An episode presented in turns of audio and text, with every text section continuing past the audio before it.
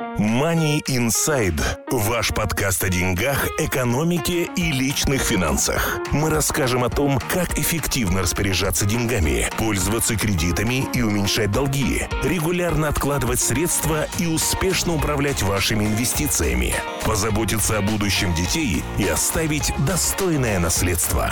MoneyInside.ca – ваш подкаст о финансовой грамотности. Добрый день, уважаемые слушатели нашего подкаста. Вы слушаете второй информационный выпуск подкаста о личных финансах, деньгах и экономике. В студии я, Глеб Кобец, и опытный специалист в области личных финансов, сертифицированный финансовый консультант Артем Бычков. Добрый день. Сегодня мы поговорим на тему о завещаниях, разных типах, а зачем его оформлять, как его а, использовать. использовать и также мы поговорим в конце о том, э, как его правильно оформить с кем и сколько это стоит. Также мы обсудим, какие другие виды доверенности существуют и как работать правильно с адвокатом, чтобы учесть все нюансы, которые могут а, случиться с вами в протяжении вашей жизни и после того, как вы уйдете. Вы всегда можете найти все выпуски нашего подкаста на сайте или получать уведомления о новых выпусках на ваш email. Также вы можете следить за новостями и советами на тему личных финансов в группе «Финансы с Артемом» в Фейсбуке. Ссылку вы найдете в описании к этому выпуску. Давайте начнем. Money Insight. Итак, э, в разделе первом мы хотим поговорить о том вообще, что это такое завещание, зачем оно надо, можно ли без него обойтись и как вообще действовать в случае его необходимости, необходимости его применения. Артем, расскажи для начала, что такое вообще завещание?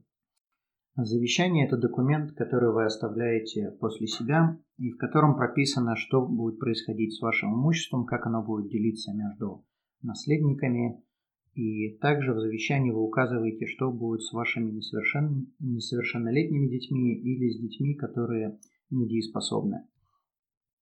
А зачем его оформлять? Можно ли без него, допустим, обойтись? Э, почему в нем есть необходимость? И если мы говорим с точки зрения имущества, то без него обойтись можно. Э, у каждой провинции есть законы, по которым, в которых прописано, как будет делиться имущество. И если у вас нет завещания, то имущество будет разделено между вашими ближайшими родственниками э, в плане родства. То есть или же это пойдет э, к супруге, к супругу, или же к детям, или же к родителям, если супруги и детей нету, и так далее. То есть есть в каждой провинции свои законы, у каждой провинции они свои. Оно будет распределено, оно не уходит в государство, как многие думают. Государство оно уйдет только в том случае, если государство вообще не смогло найти ни одного вашего родственника или же ни один родственник в течение нескольких лет не обратился и не попросил э, ваше имущество. Большинство же людей делают завещание даже не из-за имущества, а именно из-за несовершеннолетних детей, потому что если у вас нет завещания, в котором прописано, что будет с несовершеннолетними детьми, тогда суд будет решать, э, что с ними происходит. И очень основная, и основная проблема для многих иммигрантов – Поскольку у них здесь никого нету, если умирают оба родителя или родители, которые отвечают за детей, тогда дети не переходят автоматом ни к бабушкам, ни к дедушкам, ни к сестрам. Э, э, суд устанавливает, кто получает детей. И основная проблема, что если вы при жизни хотели бы, чтобы ваши дети перешли, предположим, к вашим родителям, которые находятся за границей, э, суд никогда в жизни это не постановит. Без завещания ваши дети не перейдут и не смогут уехать за границу, как вы бы это хотели. Э, в соответствии с этим люди делают завещание и там прописывают, что, э, предположим, родители могут приехать сюда, забрать детей, и уже они решают, что делать с этими детьми. Но вот, предположим, если завещания нет, э, не прописали, кому переходят дети после смерти родителей, как может суд, кому суд может отдать этих детей?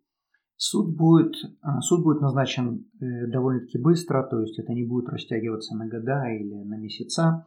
Суд постановит то, что будет эм, наилучшее для детей. Предположим, если у вас здесь есть какие-то ближайшие родственники, то вполне реально, что суд постановит, что дети могут перейти к этим родственникам, если родственники этого хотят. Понятное дело, что если родственники не желают видеть ваших детей, то суд так и не постановит. Но если родственников никаких нету, или если родственники не хотят, или если родственники не могут себе позволить э, ваших детей, тогда суд э, найдет приемную семью, в которую ваши дети перейдут. Э, скорее всего, это будет в том же самом городе, где и вы обитаете, или в том же самом населенном пункте, но это не обязательно. То есть, э, не имея завещания, вы полагаетесь на то, что будет решать и постанавливать суд. Заранее, что он решит, никто из нас не знает. А дети в процессе этого дела вообще будут э, как-то участвовать в рассмотрении? Или они, скажем, будут только пассивными наблюдателями своей судьбы? Да, их э, мнение будет приниматься во внимание, если, предположим, не, если есть две семьи родственников, и суд может постановить э, направить детей в одну из этих семей, и то могут спросить детей. Понятное дело, что они должны иметь э, какое-то право голоса, то есть если ребенку 2 года, никто его спрашивать не будет, но если ребенку 10 лет, то его могут спросить, в какую семью он хочет пойти, и ребенок сам может решить, э, пойти в эту или в ту семью. То есть да, это будет учитываться. Окей, а скажем, если э, завещания нету, Точнее вопрос, можно ли обойтись без завещания а, в данном случае? И суд будет решать, что будет и с имуществом, суд будет решать, что будет с детьми, то есть есть законы по поводу имущества, законов по поводу детей нету, потому что у каждой семьи будет совершенно своя ситуация, э, но без завещания можно обойтись, да. То есть завещание нужно, э, во-первых, чтобы ваше имущество перешло так, как вы хотите этого, а не так, как решает суд или, или э, законы государства. Э, также завещание ускоряет весь этот процесс, потому что э, если у вас есть завещание, то в принципе довольно-таки просто решить, кому что переходит. И не надо никого искать, там уже прописаны имена людей, которые получают ваше имущество. Или если вы хотите это передать в чарити, то есть благотворительные организации, они уже прописаны там. Если же у вас нет завещания, то суду очень сложно определить, есть ли у вас родственники, нет у вас родственников, кому это должно переходить, сколько у вас детей вообще на самом деле, или сколько у вас было супругов, или, или на данный момент есть ли у вас супруга. Э, у каждой провинции свои законы, и если нет завещания, то в одних провинциях, например, имущество может делиться между детьми и нынешней супругой, в других провинциях имущество может переходить э, э, нынешней супруге. Поэтому желательно иметь завещание, чтобы это было и э, быстрее, и чтобы это было так, как вы хотите, не так, как кто-то другой хочет. Окей, а как раз подошли к следующему моему, моему вопросу. А в случае смерти, как завещание вступает в силу? В завещании, э, в любом завещании, которое вы делаете, э, есть человек, который называется экзекутор. Это мужчина, или если это в случае женщины, это экзекутрикс. Э, это исполнитель завещания, это может быть абсолютно любой человек, совершенно не обязательно, что это будет родственник или знакомый, это может быть человек, которого вы наняли за деньги при жизни. И этот человек исполнитель завещания, который находит все ваше имущество, которое у вас прописано в завещании, и также имущество, которое, которым вы владеете, и он распределяет это имущество между, э, между всеми наследниками, которые вы прописали в завещании. То есть он отвечает за все, за, не только за распределение вашего имущества, но он отвечает за заполнение налоговой декларации, он отвечает за оплату долгов, за все то, что вы бы делали при жизни сами. А, хорошо, предположим, а, новые мигранты в Канаде, у них нету здесь родственников, у них нету каких-то очень близких людей. По воле судьбы случилось э, так, что завещание вступает в силу, но они э, не указали никого, никакого экзекутора в своем завещании, как он будет назначен и, э, или как его выберут для этой семьи. Если человек делает завещание, то этот человек должен быть назначен, иначе это завещание просто недействительно. Есть некоторые вещи, которые должны быть в завещании. Это исполнитель, экзекутор, это наследник – если же эти вещи отсутствуют в завещании, значит, это завещание недействительно, и тогда этот процесс идет в суд, и суд уже устанавливает, кто будет наследником, кто будет экзекутор. Если экзекутор, предположим, умер или отказался, или уехал, тогда завещание, предположим, э, действительное, оно написано в рамках э, закона, оно правильное, но человек, экзекутор, не может выполнять свои, свою роль по той или иной причине, тогда суд назначает этого человека, или же это будет э, человек, один из beneficiaries, например, то есть наследников, или же это будет public trustee, то есть государственная организация, которая выполняет роль экзекутор – Э, Все это идет через суд, и суд решает, кто будет исполнитель завещания. А как долго может длиться суд? Очень-очень-очень долго. Э, если этот процесс заканчивается распределением имущества и э, оплатой всех долгов, оплатой налогов, если это происходит в течение одного года, то это считается это очень быстро. В большинстве случаев это длится несколько лет. Я видел случаи, когда Э, процесс длился 7 лет. Это абсолютно типично, и для большинства людей это будет 2 плюс лет. Э, когда человек умирает, если у человека есть завещание, то э, экзекутор должен обратиться с этим завещанием в суд, и суд должен заверить это завещание. Этот процесс называется probate – После того, как э, суд заверил это завещание, то есть он проверяет, что это последнее завещание и легальное завещание, после того, как это сделано, экзекутор может распределять имущество. Если есть завещание, то это будет быстрее, это может быть сделано в течение, положим, года, полутора лет. Если же нет завещания, тогда это будет очень-очень-очень долго. Э, я замечу, что есть завещание или нету завещания, скорее всего, это будет все равно через суд, и, скорее всего, будет тот же самый процесс. Это зависит, э, потому что это зависит, что было у человека, были ли у него долги, было ли у него имущество, были ли у него маленькие дети. И если у человека только долги, то понятное дело, что никто ни в какой суд обращаться не будет, и э, никто не будет заниматься оплатой долгов, неизвестно откуда э, взять деньги. Но если у человека было имущество, то чем больше имущества, чем сложнее ситуация – тем дольше процесс будет длиться. Тем не менее, еще раз повторюсь, если у человека есть завещание, это ускоряет процесс. А, понятно. Ты говорил, что э, существуют какие-то а, такие а, пункты, которые обязательно должны присутствовать в завещании. Мог бы чуть-чуть подробнее рассказать, что нужно включать туда? В завещание нужно включать, э, кто будет отвечать за ваше имущество, то есть экзекутор, кто его будет исполнять. Э, в завещание нужно включать, кто будет наследниками, то есть кому это имущество переходит. Это может быть абсолютно любой человек. Вы вправе завещать э, ваше имущество, кому вы пожелаете. Это может быть сосед, это может быть человек на другом конце глобуса, это может быть э, благотворительная организация, это может быть приют собак и кошек, это может быть кто угодно. То есть ваши дети или ваши родственники или ваши супруга, супруг совершенно не обязаны быть наследниками. Также там нужно указать, э, желательно указать, кто будет трасти э, и кто будет гардиан для ваших детей. Трасти – это человек, который отвечает за деньги для ваших детей. Гардиан – это человек, который отвечает за самих детей. Понятное дело, что это при условии, что дети несовершеннолетние или же они недееспособны, если уже даже совершеннолетние. Если у вас уже совершеннолетние дети, то детей указывать в завещании не надо. И не нужно указывать ни гардиан, ни трасти. Замечу, что executor, beneficiary, guardian, trustee – это может быть все один и тот же человек. То есть это может быть супруга, это может быть родственник. Вы можете завещать все одному и тому же человеку. Этот человек может отвечать за ваших детей после вашей смерти.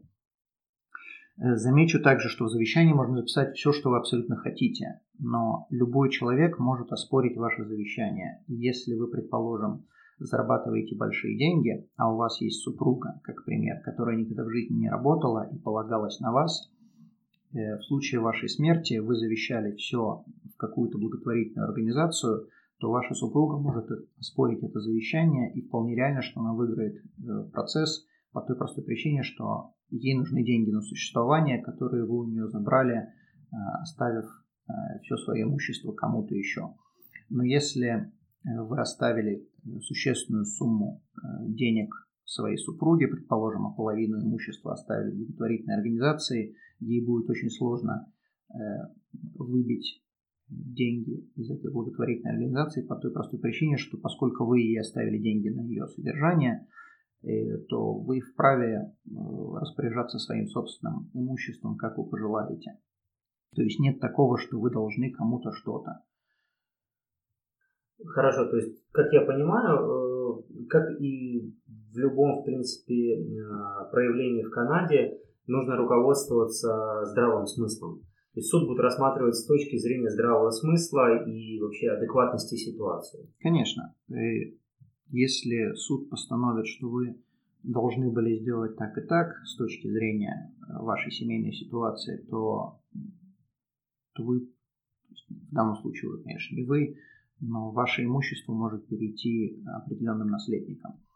Э, но если вы распорядились своим имуществом так, как здравомыслящий человек мог распорядиться и никого не оставили без наследства, то вы вправе делать, что вы хотите со своими деньгами. Время от времени я слушаю разные подкасты людей, которые не хотят оставлять завещание, в завещании э, свое имущество своим детям. Никто вас не может заставить оставлять, э, тем более совершеннолетним детям, что-либо. То есть, если вы не хотите ничего давать, то вы вправе им ничего и не давать.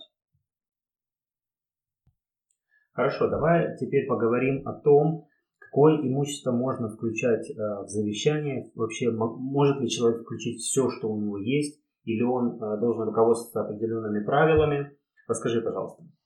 В завещание включаются определенные типы имущества.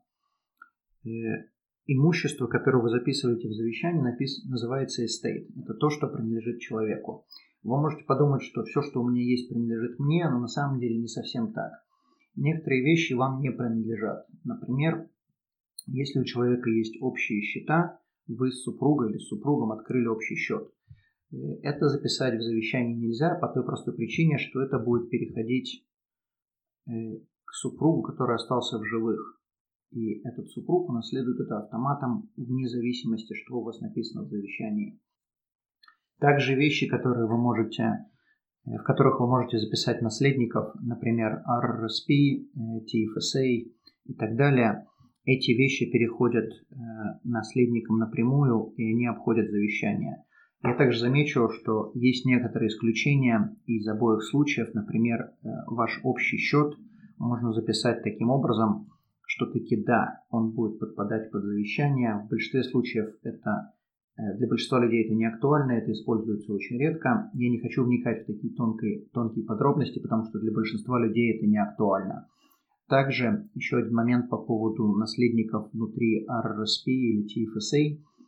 Э, люди думают, что если они записали наследника в TFSA, предположим, а потом сделали завещание, в котором они написали совершенно другого наследника, упоминая э, TFSA в своем завещании, то э, наследник, который написан в TFSA, получит их деньги. На самом деле, если у вас есть разногласия между завещанием и счетами, в которых вы прописываете наследников, опять-таки RRSP, TFSA, то тогда будет э, э, работать правило, что было записано последним. То есть, если вы записали э, в наследника на TFSA одного человека, а в TFSA вы записали наследника другого человека, то будет э, превалировать правило, что из этих двух было написано последним, и тогда тот человек получит эти деньги. Окей, э, давай теперь поговорим на тему налогов. Очень важная тема, как, э, какие налоговые последствия существуют в случае э, вступления завещания в силу и реализации наследства.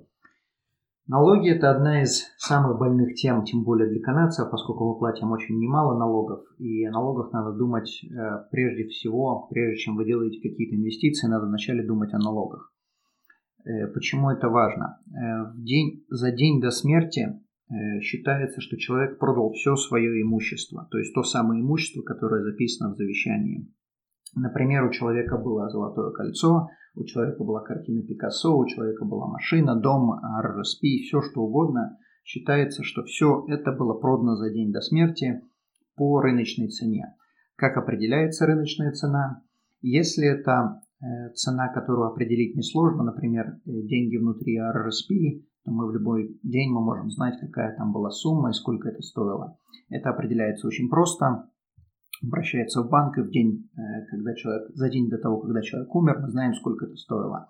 А если же это были какие-то вещи, которые, э, у которых мы не знаем цену, как, например, тоже золотое кольцо, э, дом, или картина Пикассо, мы не знаем, сколько это стоит на день смерти, тогда надо делать оценку независимых экспертов, или же может работать, например, City Property Tax – Э, если это в принципе не такая большая разница между датами смерти и датой, когда последний раз была оценена недвижимость. Э, в соответствии с этим, когда человек умирает и считается, что он продал все свое имущество, он должен заплатить налоги. Какие налоги? Если мы купили дом за 100 тысяч несколько лет назад, и сейчас он на день смерти стоит 150 тысяч, значит человек заработал 50 тысяч, заплатите, пожалуйста, налог capital gain на capital gain.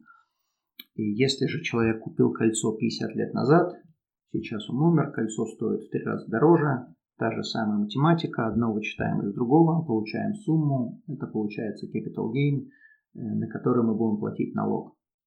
Я не буду вникать в налоги, какие это будут налоги, потому что не является темой нашего сегодняшнего э, подкаста, но тем не менее налоги будут. И налоги есть всегда в случае смерти Э, потому что у человека всегда есть какое-то имущество. Любое имущество должно э, быть оценено, если это имущество стоит больше тысячи долларов. Э, если, предположим, человек купил машину, она при покупке стоила 10 тысяч, на момент смерти она стоила 8 тысяч, то понятное дело, что никаких налогов не будет, потому что человек ничего не заработал, но и списать ничего нельзя будет. Если же человек купил машину 50 лет назад и сейчас это является антикваром и машина выросла в цене, то тогда, конечно, надо будет платить налог, э, потому что стоимость увеличилась. А ты говоришь, что нужно назначать оценку, чтобы определить стоимость активов. Кто ее должен назначать, чья ответственность и кто за это платит? Это ответственность экзекутор, то есть того самого исполнителя завещания, который будет э, и платить налоги от вашего имени, и э, заполнять налоговые декларации. Это этот человек за это отвечает. Он должен назначить, он должен найти квалифицированных специалистов, которые это должны сделать. Э, это не может быть близкий человек, то есть, например, жена не может оценить, что дом стоит э, после смерти мужа, жена не может оценить, что дом стоит столько-то. Это должен быть человек, который не связан э, с вами. И по простой причине, что налоговая служба э, хочет получить свои налоги, а не то, что вы хотите скрыть.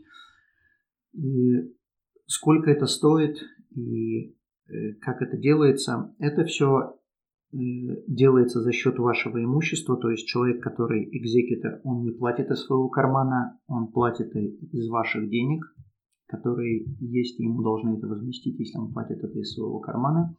И он решает, кто будет этим специалистом. Это не должен быть какой-то определенный человек, это просто быть, должен быть квалифицированный специалист в данной области. Если мы делаем оценку дома, то это может быть квалифицированный э, real estate agent – если мы делаем оценку золотого кольца, то это может быть ювелир. Если мы делаем оценку инвестиций, то это может быть банк, который просто предоставляет стейтмент, сколько э, на момент за день до смерти, сколько инвестиций стоили. Хорошо, а если, предположим, у человека есть активы за границей, а, как они будут оцениваться, учитываются ли они в estate? Вопрос очень сложный, э, по той простой причине, что ответ на это будет «да», но как это все будет работать, это будет э, в соответствии с законами той страны, где у человека есть имущество, это раз. Также это будет учитываться здесь, надо ли платить налоги здесь э, на, на capital gain, то есть на прирост капитала, это вопрос больше к адвокату, когда уже человек умирает. Понятное дело, что на эту тему надо думать заранее, до смерти, но если человек на эту тему не подумал, то это будет case, то есть э, заранее сказать, как это все будет работать, невозможно, потому что у каждого человека будет своя ситуация разная, и имущество будет э, стоить разных денег. и разные страны, у разных стран есть свои законы.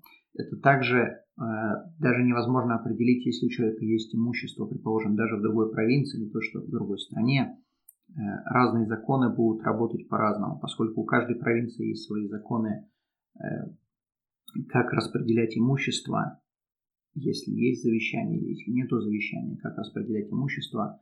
И если вы, предположим, имеете имущество в другой провинции или в другой стране, то я вам рекомендую делать завещание в той стране тоже. Э, даже если вы там не живете, но у вас только там имущество есть.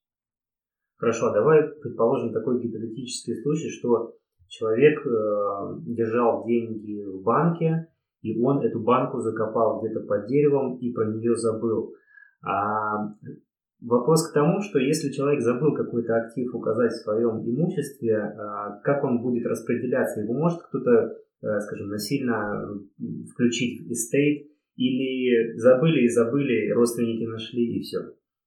Если это не указано в завещании, то э, было ли это, была ли эта банка с деньгами у человека или нет, определить это, я думаю, просто нереально, потому что как про нее узнать, если она нигде не указана.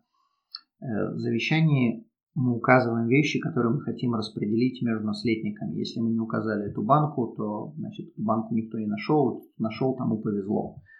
Э, соответственно, желательно указывать все, что вы хотите распределить между будущим поколением, желательно указывать все завещание, и также желательно указывать вы можете сделать отдельный просто список, где в каких, где в каких банках у вас лежит лежат деньги, не обязательно, что это будут стеклянные банки, это могут быть обычные банки. Э, также вы можете указать, э, какие у вас есть страховки, какие у вас есть счета, какие у вас есть э, депозитные ячейки. Желательно просто иметь список на такой, на случай смерти, чтобы ваши наследники или ваш исполнитель завещания знал, куда обращаться, где все это искать, потому что если это не найдено, то это будет забыто, и наследники просто, скорее всего, этих денег никогда не получат. Ну, мой вопрос, конечно, был с определенным сарказмом, но э, на самом деле э, смысл в том, что если человек э, по каким-то определенным причинам или преследуя определенные цели, э, не включает э, активы своего имущества, э, но при этом наследники про него знают, а, будут ли тут какие-то последствия или как с этим быть? Когда э, экзекутор обращается в суд для того, чтобы сделать пробейт с завещанием, он предоставляет список всего имущества, которое было у этого человека. В завещании обычно не пишутся обычно, то есть вы можете сделать такой список, но обычно там не пишутся Э, конкретные вещи, э, как э, банка с деньгами тут, банка с деньгами там. В большинстве случаев в завещании пишется то, что у меня есть, я распределяю между детьми, супругами, там, родственниками, или же, например, конкретное такое кольцо пойдет моей племяннице.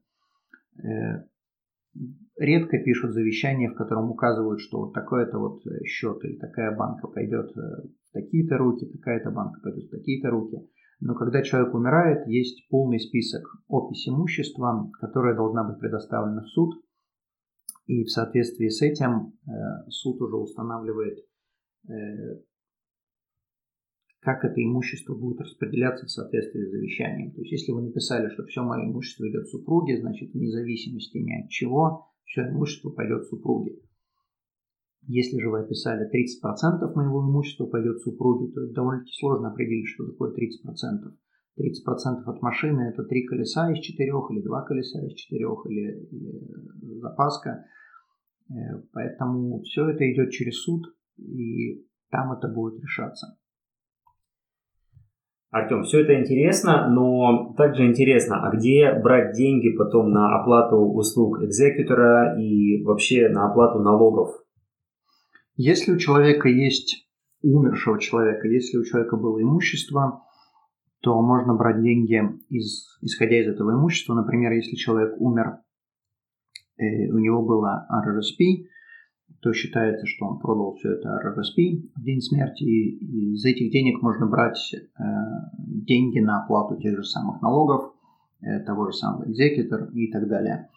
Если же у человека нет денег или есть имущество, которое неликвидное, например, недвижимость, картина Пикассо, золотое кольцо, то один из вариантов это сделать страховку жизни, которая предоставляет нужные средства в течение довольно-таки быстрого периода времени.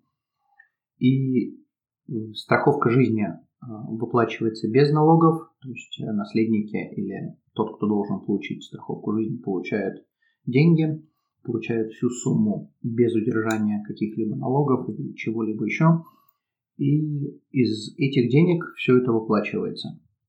И это одна из причин, почему люди делают э, страховку жизни до конца жизни, то есть permanent life insurance, э, потому что налоги, чем старше мы становимся, тем налоговые обязательства становятся больше, поскольку у нас становится больше имущества, мы владеем большим количеством имущества, и чем старше мы становимся, тем больше будут налоговые обязательства, тем больше надо будет денег.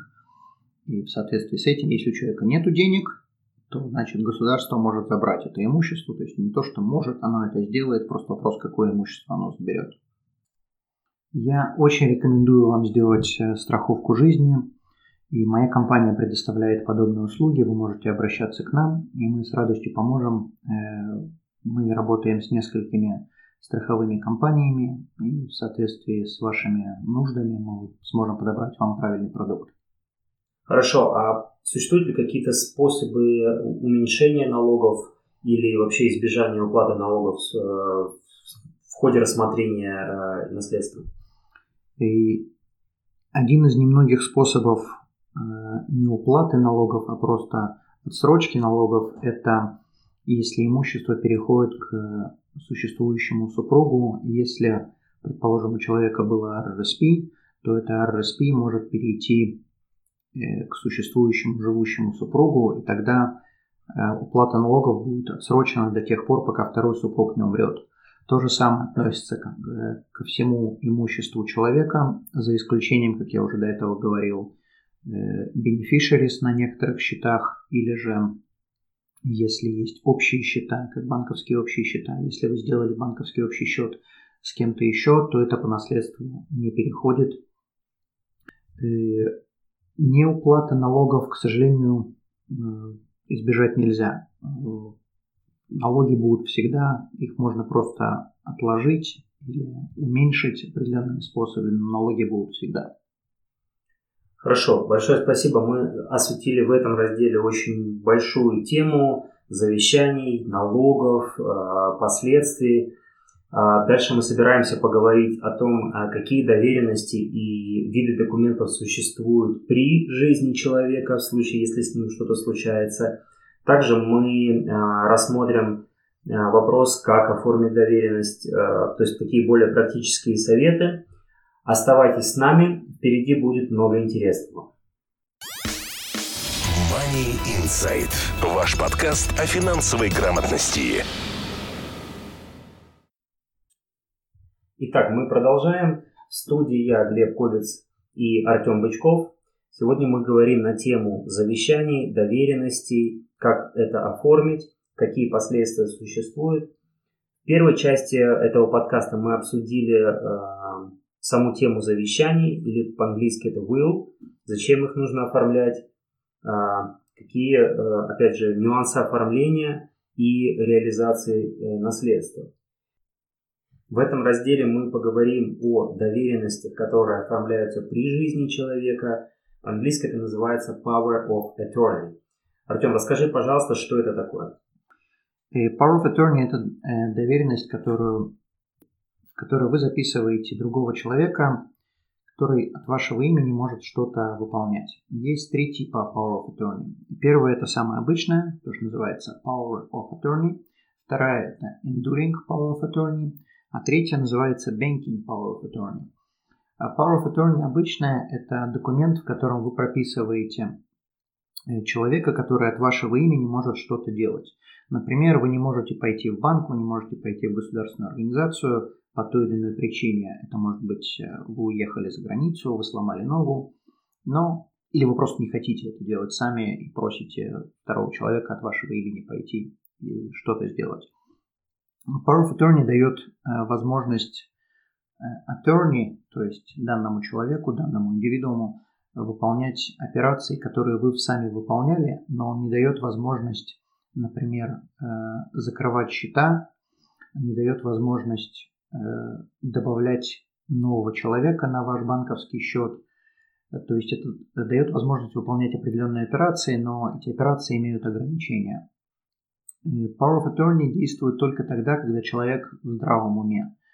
То есть если вы э, находитесь в коме, вы еще живые, то Power of Attorney действовать не будет. Понятное дело, что если attorney пришел в банк и банкир не знает, что вы находитесь в коме, то, скорее всего, э, банкир позволит выполнить определенную операцию. Но если э, человек находится в коме, то тогда другой документ вступает в силу, который называется Enduring Power of Attorney. Этот документ действует именно тогда, когда человек уже не в своем уме или просто не может принимать решения сам. Оба документа Power of Attorney и Enduring Power of Attorney действуют только в плане имущества, то есть это не имеет отношения э, к вам лично, к вам человеку, к вашему телу.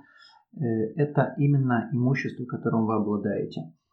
Э, power of Attorney действует только тогда, пока вы живы. То есть, если человек умер, то Power of Attorney перестает действовать и сразу начинает действовать завещание. Э, в то же самое время завещание не действует, пока вы живы, только Power of Attorney действует. Третий документ, который я упомянул, э, Banking Power of Attorney, действует только тогда, когда вы пошли в свой банк, все банки предоставляют эту услугу, и сделали доверенность в этом банке – это удобно тем, что если, предположим, вы пошли со своим, э, с родителем или с близким человеком, вы собираетесь уехать за границу и просите данного человека присмотреть за вашими счетами или оплатить счета или вытащить деньги от вашего имени, вы даете возможность этому человеку, э, даете доступ к вашим счетам в данном банке – но данный человек не имеет доступа ни к каким другим, никакому другому имуществу, и это Power of Attorney действует только в данном банке. Оно может быть на какой-то определенный период времени, оно может быть э, постоянное, его можно отменить в любой момент времени. Документ ничего не стоит.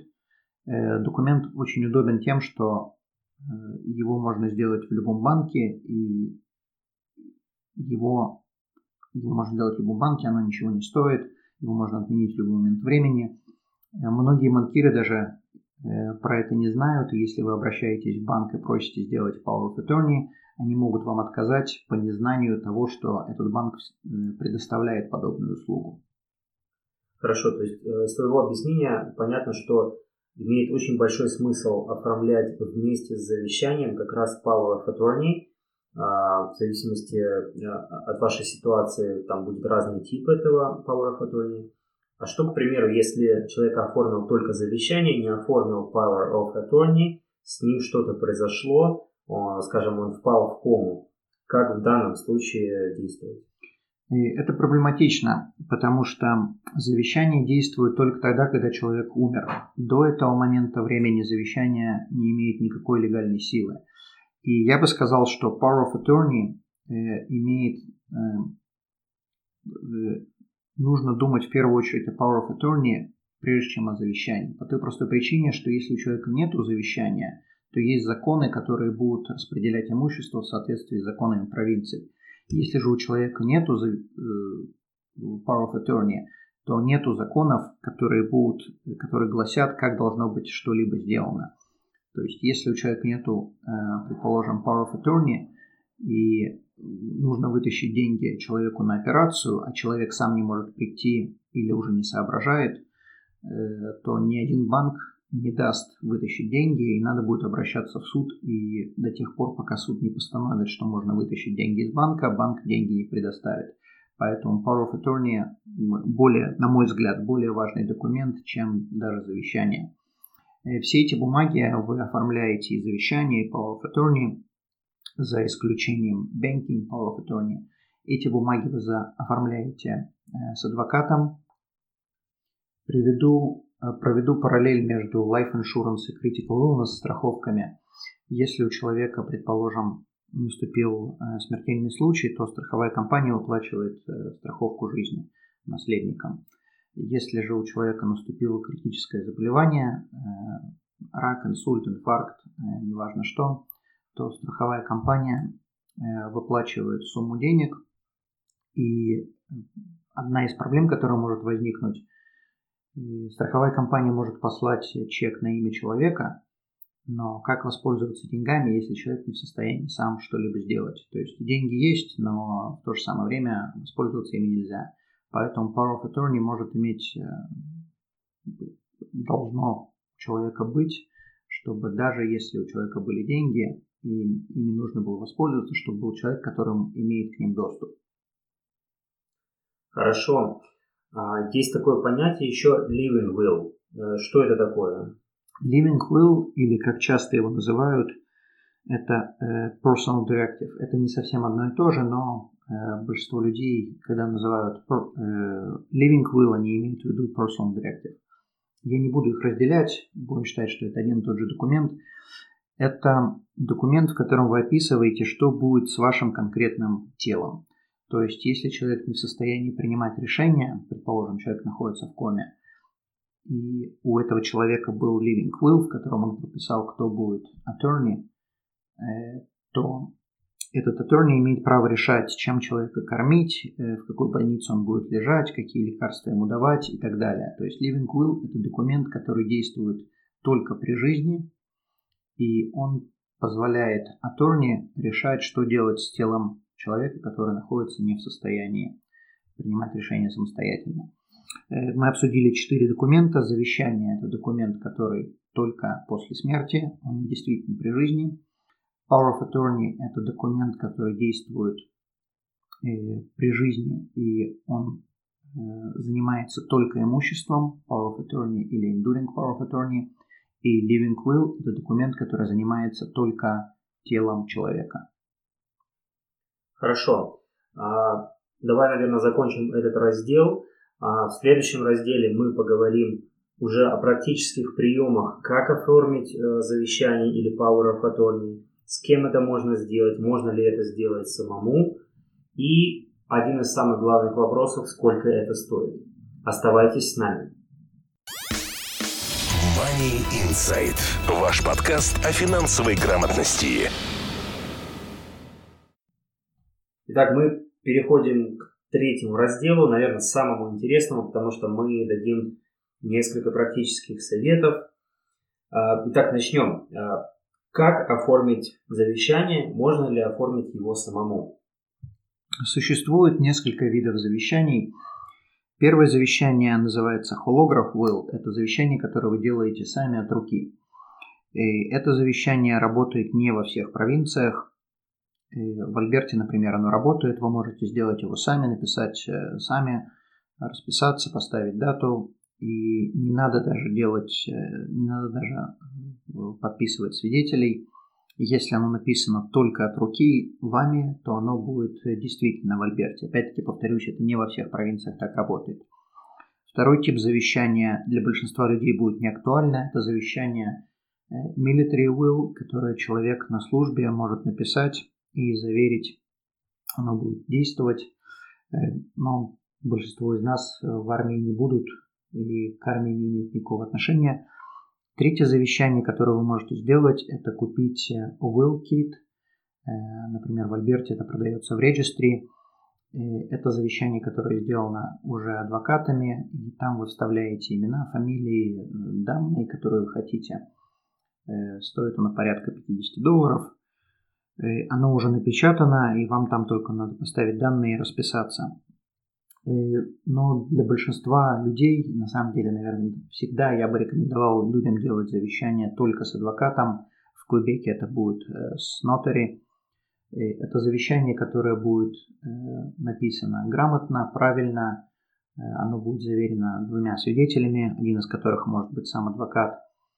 И с адвокатом вы будете общаться в любом случае, будет ли оно написано от руки или будет оно написано адвокатом, но с адвокатом вы или общаетесь до смерти, то есть делаете завещание с адвокатом, или после смерти, если у вас завещание написано от руки.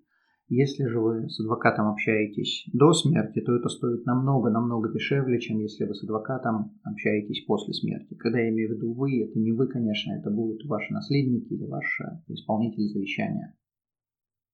Хорошо. А если человек, предположим, уже оформил завещание, и что-то в жизни происходит, жизнь течет, а, нужно ли его обновлять? То есть есть ли какие-то такие важные жизненные события, которые необходимо включать в завещание и делать его заново?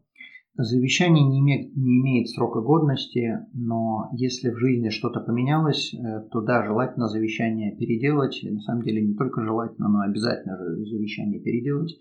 Например, у человека э, родился первый ребенок, например, человек развелся, например, э, основные наследники умерли. Такие ситуации, которые меняют суть вообще завещания, в данном случае надо завещание менять. Если же в жизни человека ничего не меняется, то у завещания нет срока годности, и оно может быть 50-летней давности. Соответственно, если нет новых детей, если нет новых наследников, то и менять в завещании ничего не надо. Э, замечу, э, почему я, заметил, почему я сказал по поводу первого ребенка. Э, когда у человека рождается ребенок, в большинстве случаев люди будут писать, что я назначаю опекуна для моего ребенка и последующих детей – то есть тогда не надо переделывать завещание, если у вас родился второй, пятый или восемнадцатый ребенок. Но э, до тех пор, пока у вас нет первого ребенка, вы не будете писать, кто будет опекуном для э, первого ребенка. То есть э, завещание вы переделываете перед, после первого, после рождения первого ребенка, и переделывать его после второго и так далее уже не надо будет. Надо будет переделывать завещание, когда все дети стали совершеннолетние, и тогда уже, понятное дело, не надо назначать никаких опекунов. Но можно это заранее продумать на эту тему и в завещании прописать, что если дети несовершеннолетние, то это пойдет по такому сценарию, если дети совершеннолетние, то это пойдет по другому сценарию. Также в завещании вы можете прописать э, в случае смерти, и если опекун находится не э, в Канаде, то вы можете временно прописать опекуна на какой-то период времени, а потом, когда основной опекун приезжает в Канаду, ребенок переходит э, на поруки ко второму опекуну. Хорошо, но это что касается ответственности за жизнь детей, а вот а, в случае с а, недвижимостью, с активами, потому что все мы, конечно же, живем, мы а, покупаем новые дома, квартиры, мы меняем машины. Нужно ли при каждой смене вот, а, актива а, менять свое завещание? Вы можете два ответа на этот вопрос. Во-первых, вы можете, если у вас появился какой-то актив, который вы хотите указать, чтобы он перешел конкретному человеку, например, вы все передаете супруге, но вот конкретное кольцо вы хотите передать племяннице, вы можете сделать дополнение к завещанию, которое называется кодисил. Это просто отдельный лист бумаги, вы можете его даже написать от руки, в котором вы пишете, что конкретно вот эта вот вещь переходит конкретно вот этому человеку. Расписаться, поставить дату, и это будет дополнение к завещанию. И в завещании в большинстве случаев вы не будете писать каждое конкретное имущество, которое у вас есть. Скорее всего, вы будете писать, что все, что у меня есть, распределяется вот так вот. А потом уже в случае вашей смерти смотрят, что у вас есть, и распределяют его, как вы написали. Но если вы хотите распределить какие-то определенные вещи между наследниками, и когда у вас появляется намного больше данных вещей, то тогда вам придется переделывать завещание, потому что если у вас появилась новая пианино, и вы его не прописали в завещании, а теперь хотите как-то э, это дело передать, то надо будет, конечно, завещание переделывать. И, насколько я понимаю, э, будет актуальным переделывать э, завещание, если, скажем, а, муж или жена разводятся и у них появляется новая семья, то это значительно усложняет весь процесс, насколько я понимаю. Однозначно, потому что в некоторых провинциях э, смена супруга не отменяет предыдущее завещание. Э, соответственно, если вы написали, что все, что есть, передается бывшей жене или бывшему мужу, вышли замуж заново, то теперь новый супруг или супруга должна будет добиваться и доказывать, что на самом деле вы как бы развелись, и вы не имели в виду, что это все должно перейти предыдущему супругу, а нынешний останется ни с чем. И очень часто данные суды заканчиваются плачевно, плачевно для нового супруга. Опять-таки не во всех провинциях, в некоторых провинциях это по-другому. Э, поэтому да, когда меняется ваша ситуация э, с супругами, с детьми, это завещание однозначно надо переделывать и уничтожать предыдущее завещание. Хорошо. А теперь как найти адвоката и э, где его найти? Есть адвокаты, которые специализируются на вопросах э, смерти. Это называется Will and Estates. И они специализируются на подобных вопросах. И они заполняют подобные, они делают подобные завещания. То есть не каждый э, адвокат имеет данные знания, данные квалификации – по идее, каждый адвокат может сделать завещание, но чтобы оно было сделано более грамотно, лучше искать адвоката, который специализируется на вопросах wills and estates. Если вы хотите, если вы находитесь в Альберте, если вы хотите, то можете обратиться к нам, мы вам можем порекомендовать э, адвокатов. Мы с этого ничего не получаем, то есть это не будет, э, мы не получаем никакие referral fee, мы просто знаем людей, которые, которым мы лично доверяем, которым, которым у нас нет проблем отправить наших клиентов или людей Э, если же вы не находитесь в Альберте, то ищите адвокатов или через ваших друзей и знакомых, но желательно, чтобы этот адвокат специализировался в Wills and States или же в ассоциации адвокатов по месту вашего э, жительства.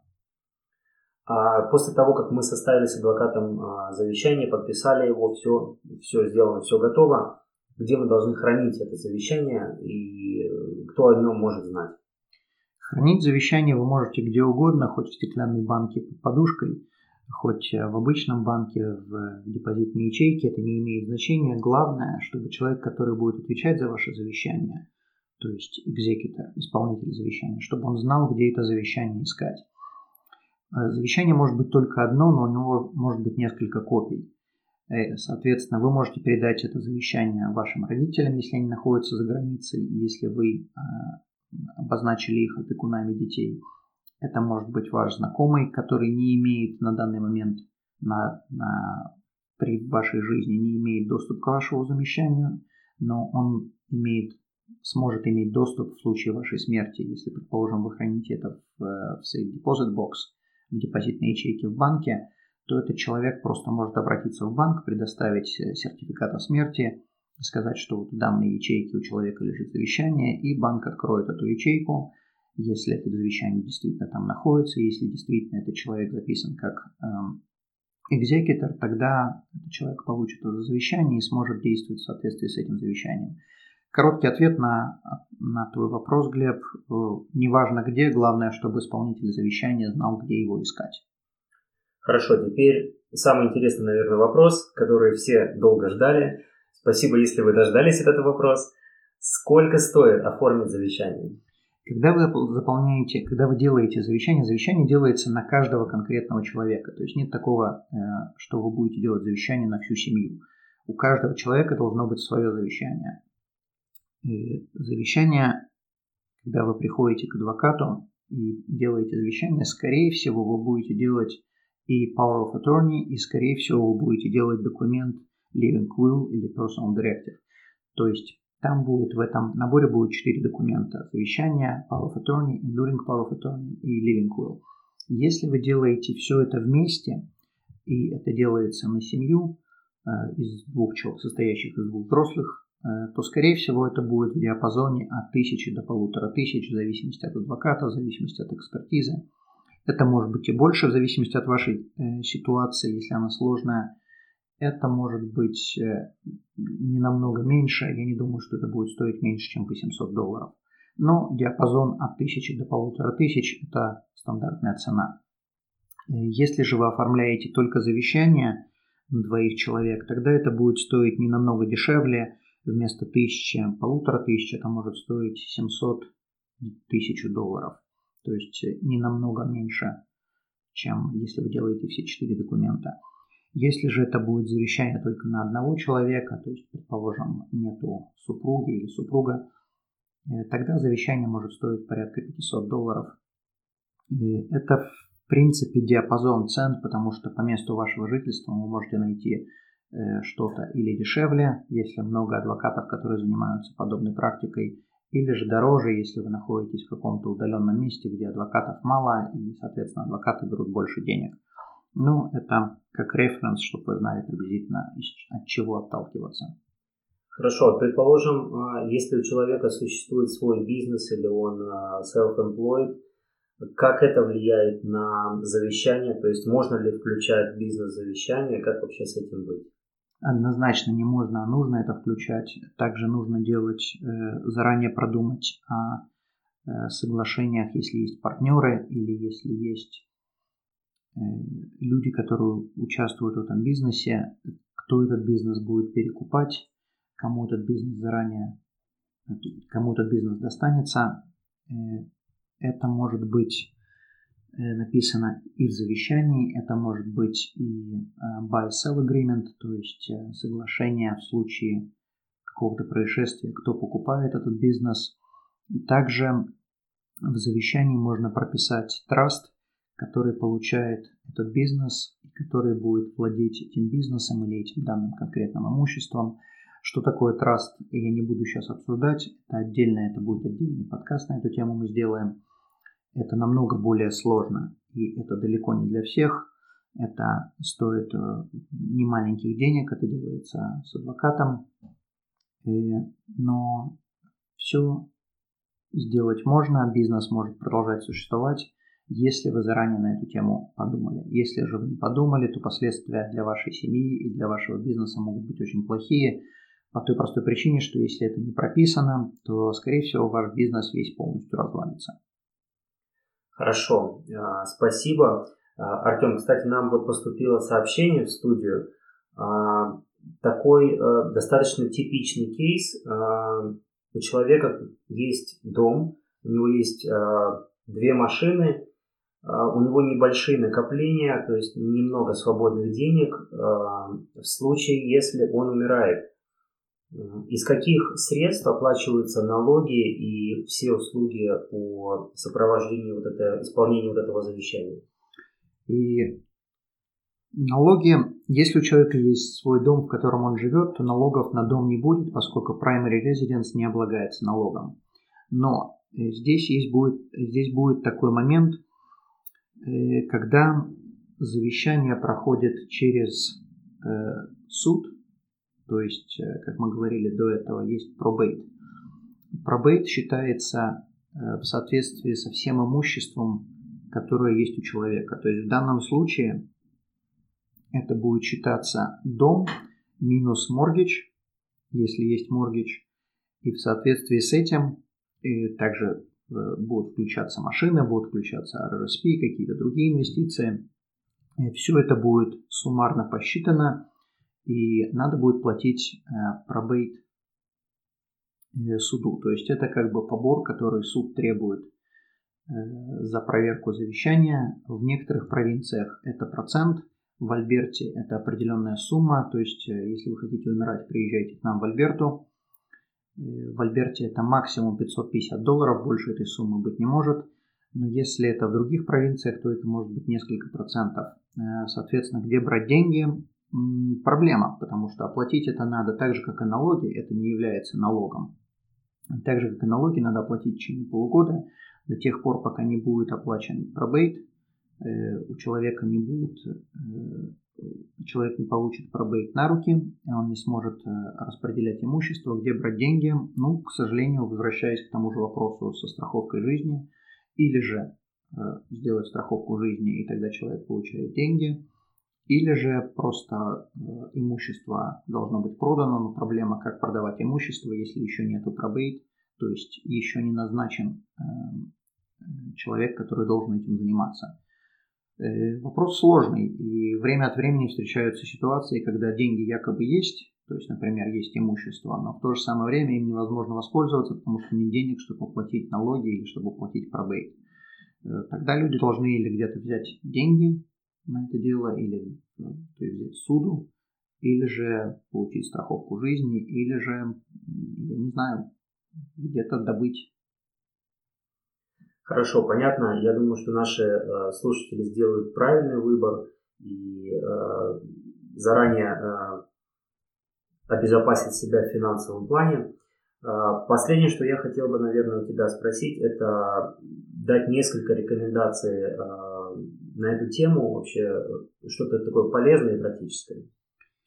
И как я до этого э, упомянул, я очень рекомендую всем сделать э, чек-лист. Это бумага, в которой у вас будет прописано, где у вас что находится, Э, в каких банках у вас находятся счета, где у вас находятся депозитные ячейки, где хранится завещание, кто является вашим адвокатом, кто является вашими наследниками. И, то есть это бумага, которая будет э, первый шаг по последствий того, что вас больше нет в живых. Потому что люди на эту тему не думают, и когда это происходит, э, мало того, что нет у человека, у семьи горя, и теперь еще что дальше делать, вообще где у человека что находится. Это первая вещь. Мы сделаем, э, время от времени клиенты спрашивают, есть ли у нас подобный чек-лист. Да, у нас есть такое, мы сделаем ссылку на этот чек-лист э, под подкастом. То есть можете его скачать и переслать знакомым, друзьям, чтобы просто вы заполняете там все данные, эти данные можно время от времени менять. Никому не надо сообщать эти данные до смерти, но тот, кто должен к ним иметь доступ, он должен знать, где это все можно найти.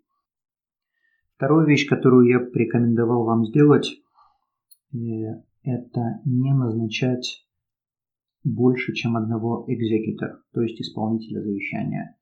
Э, вы можете в завещании вы можете прописать, кто будет последующим э, экзекутор, то есть если данный экзекутор не может выполнять свою роль по той или иной причине, то вы можете назначить последующего человека, и последующего, и последующего вы можете в цепочке назначать хоть 20 человек одним с другим, но не назначайте одновременно более одного человека по той простой причине, что если у вас два человека, то кто будет принимать решение?